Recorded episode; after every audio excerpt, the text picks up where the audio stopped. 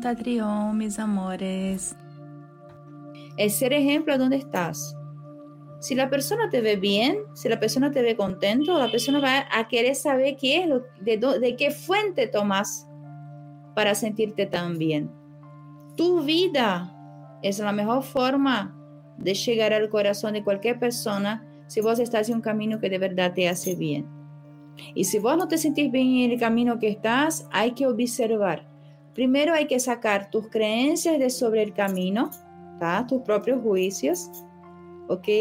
Y si eso no te hace sentir mejor cuando sacas tus juicios, es porque el camino no es para vos en ese momento por lo menos.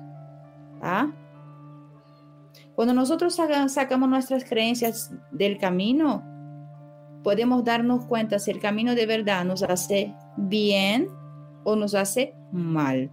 ¿Qué quiere decir eso? Si nos retrasa el paso o si nos acelera el paso. En Tatri no existe camino bueno o malo. Existe camino más corto y camino más largo, pero todo es camino. Y aunque no llegues a acelerar el paso en esa vida, vas a, vas a poder hacer ni otra. Pero lo más importante es que tengan en cuenta eso, que no se juzguen a sí mismos. ¿Mm? No hay que, obviamente, justificar nada del otro, así como tampoco hay que justificar nada de vos. Hay que hacerse cargo de tus pasos. Hay que ser justo con vos, en primer lugar, y luego justo con el otro. Pero eso no quiere decir que tengas que juzgarte o juzgar.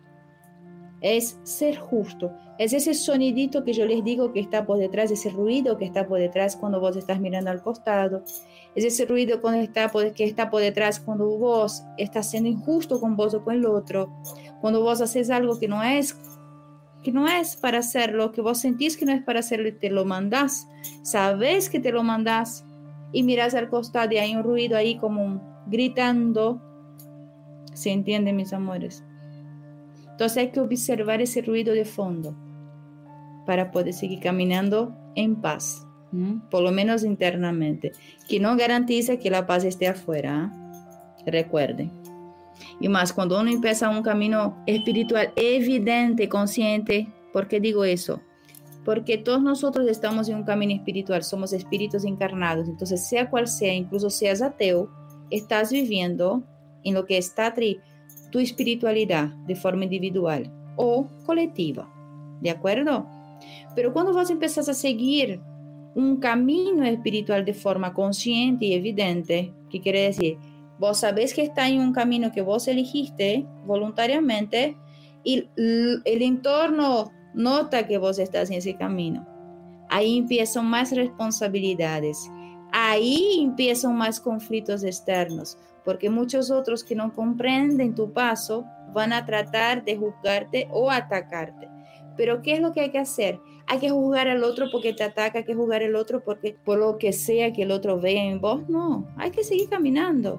Mientras el otro no se te tira arriba y no se te ataque directamente, deja que le viva su vida.